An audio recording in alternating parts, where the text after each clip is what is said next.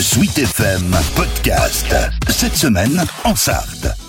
Cette semaine en Sarthe, on se plonge dans le troisième tome de la bande dessinée Le Mans à travers les âges. On entre cette fois dans la partie moderne de l'histoire de Windunum, nom latin de la capitale sartoise, puisque le récit reprend peu de temps après la fin de la Première Guerre mondiale, avec toujours au scénario celui qui est aussi journaliste à West France, Olivier Renaud. On reprend l'histoire là où on l'avait laissé, avec euh, un premier chapitre qui euh, parlera des, 24 heures du monde 1923, et, euh, et l'histoire se déroule jusqu'à nos jours, voire un petit peu après, puisqu'on on a quelques planches qui parlent du Mans du futur, et euh, en passant par les grands crimes qui ont marqué l'histoire du Mans, par l'occupation, par les années 50 et la, création de, la percée centrale à partir des années 60. Enfin voilà, des choses comme ça. Il y a forcément des choses qu'on aurait pu mettre. On pouvait faire une collection de 10 tomes si on voulait, mais oui, il faut forcément écarter quelques chapitres. Mais bon, globalement, je pense qu'on a essayé quand même de garder les plus représentatifs quand de l'histoire du Mans à travers les siècles.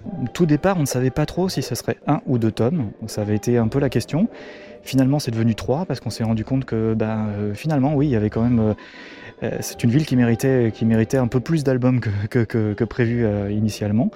Et, euh, et, donc, ouais, je pense que c'est une ville qui, qui, qui n'est pas forcément toujours consciente d'ailleurs de, de, de, son histoire et de, et de l'importance de son patrimoine. Et pour coller le plus possible à la réalité, Olivier Renaud s'est une nouvelle fois adjoint les services de l'historien sartois Serge Bertin, même si les personnages et dialogues de l'album restent bien évidemment fictifs. Ces fictions sont situées dans des lieux authentiques et dans globalement, il s'inspire de faits réels ou tout au moins de faits qui pourraient avoir existé avec des personnages qui pourraient avoir existé. C'est, je pense, une approche très originale et, et j'essaye d'apporter à mon niveau euh, la dimension historique. Et sur ce volume, figurez-vous que au début, je me suis dit tranquille, à l'aise. Pourquoi? Il n'y a pas de secret, hein, j'approche, je suis né en 1941. Donc, par définition, tous les événements qui sont évoqués dans ce troisième tome, je les ai vécus. Au début, j'étais un peu jeune, quoique je garde un souvenir, euh, même un peu flou, de cette période de l'occupation et de la libération. Donc, puis par la suite, tous les événements, je les ai vécus comme adolescent, comme adulte, euh, de sorte que je me suis dit au moins les sujets, je les connais bien. Et en ce sens, c'était pour moi rassurant. Avec quand même bémol, c'était mon approche, c'était ma vision. Et on sait bien que euh, ce que l'on vit, les événements que l'on vit à son niveau, ne sont pas forcément ceux que l'histoire retiendra. Donc je suis forcé à chaque fois de me dégager de ma propre perception pour situer dans un contexte historique plus global. Côté illustration, une dizaine de dessinateurs a travaillé sur cette bande dessinée.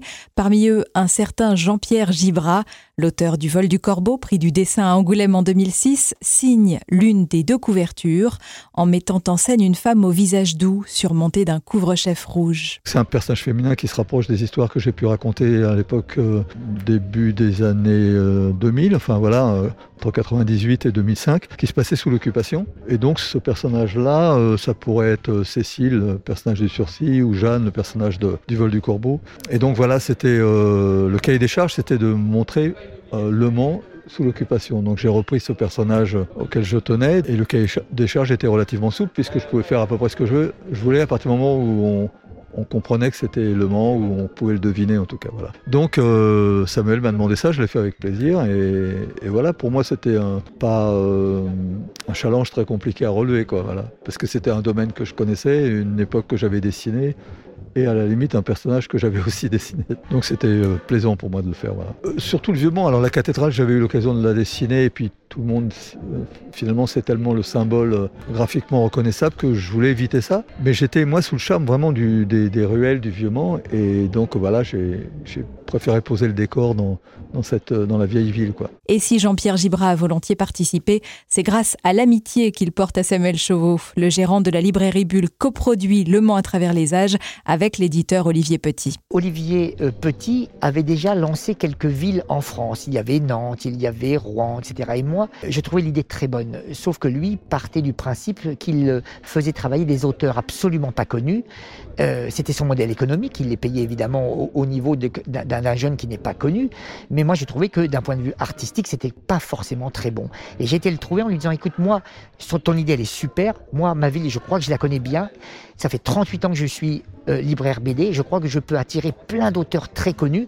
Par contre, il faudra les payer vraiment au niveau d'un vrai professionnel. Mais je m'engage en contrepartie à t'assurer une vente déjà énorme puisque j'achèterai ferme 6000 volumes. Ça a matché. J'ai pris le risque financier et j'ai ramené, ça a été tout un travail d'aller ramener, eh bien, à chaque fois, 7, 8, 9 dessinateurs, les convaincre, viens, viens, euh, viens travailler sur cette histoire alors qu'ils ne sont pas forcément manceaux. On a déjà essayé de travailler, faire travailler tous les auteurs qui habitaient Le Mans, mais il n'y en avait pas suffisamment. Donc c'était convaincre les autres.